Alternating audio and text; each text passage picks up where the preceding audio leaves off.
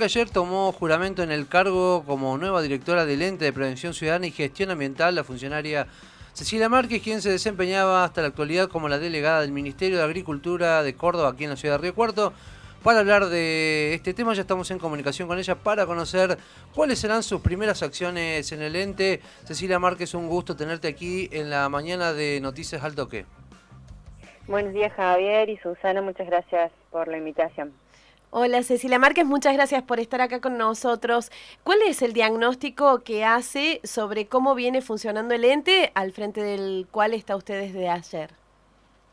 Bueno, como bien lo decís, ayer tomé juramento, eh, estoy en mi primer día de, función, este, voy a empezar a, tener distintas reuniones con las distintas áreas del ente de prevención ciudadana y gestión ambiental, eh, con el mismo directorio, por supuesto, para empezar a evaluar la situación eh, interna del ente y, las prioridades en el corto eh, y también pensando en las acciones en el mediano y largo plazo. ¿no?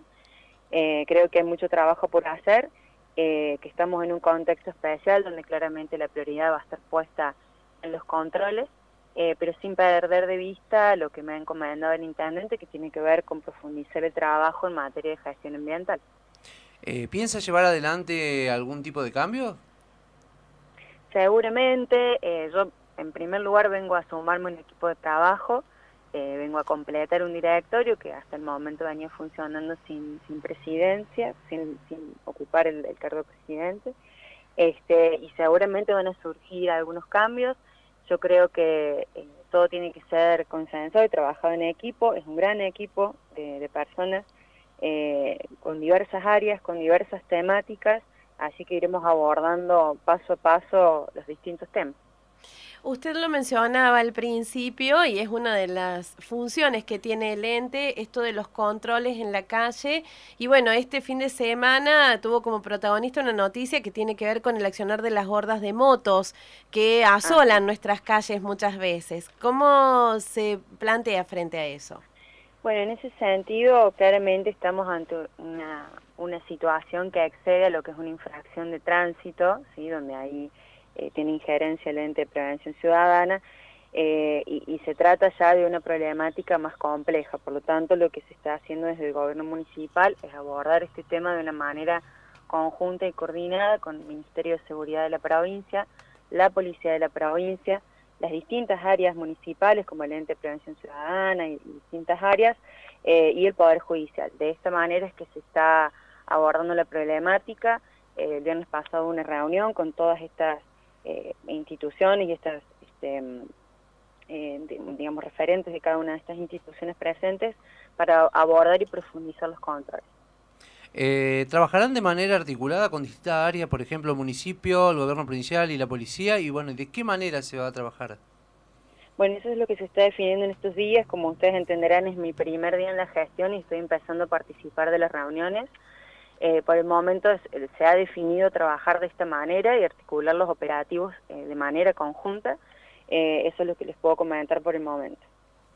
¿En qué se va a basar la agenda ambiental en la que va a trabajar? Porque es uno de los aspectos que tiene el ente que usted preside y sabemos además que eh, por su impronta va a trabajar en el, o pretende trabajar en el desarrollo sostenible. ¿Cómo se lo plantea? Así es. Eh, yo creo que el, tema ambiental eh, es una temática transversal en muchas áreas del municipio. Creo que es importante identificar todos los lugares desde los cuales se está trabajando en temáticas ambientales para poder potenciar ese trabajo. Eh, en lo que hace el ente, eh, el ente cuenta con una dirección de ambiente, eh, profundizar este, y potenciar todo el trabajo que se viene realizando desde, desde el área, identificando primero, en primera medida, digamos, las prioridades este, y pensando a, alinear estas acciones y conformar un plan, digamos, de un plan de acción a mediano y a largo plazo. Eh, en lo que es materia ambiental hay mucho para trabajar.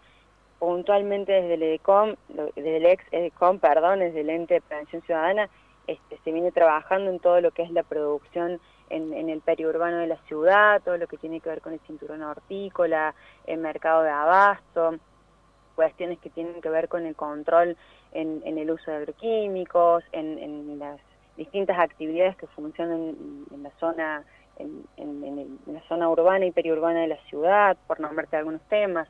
Eh, todo lo que tiene que ver con el arbolado urbano, se ha comenzado a reunir el Consejo del Árbol, al cual seguramente me sumaré para participar, y, bueno, y, diversos temas que iremos eh, definiendo en estos días. Recordamos que estamos en comunicación telefónica con Cecilia Márquez, nueva directora del Ente de Prevención Ciudadana y Gestión Ambiental.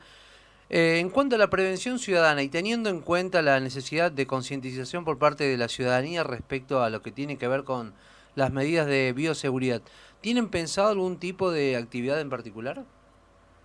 Perdón, eh, se, se, cortó al final. ¿Un tipo de qué?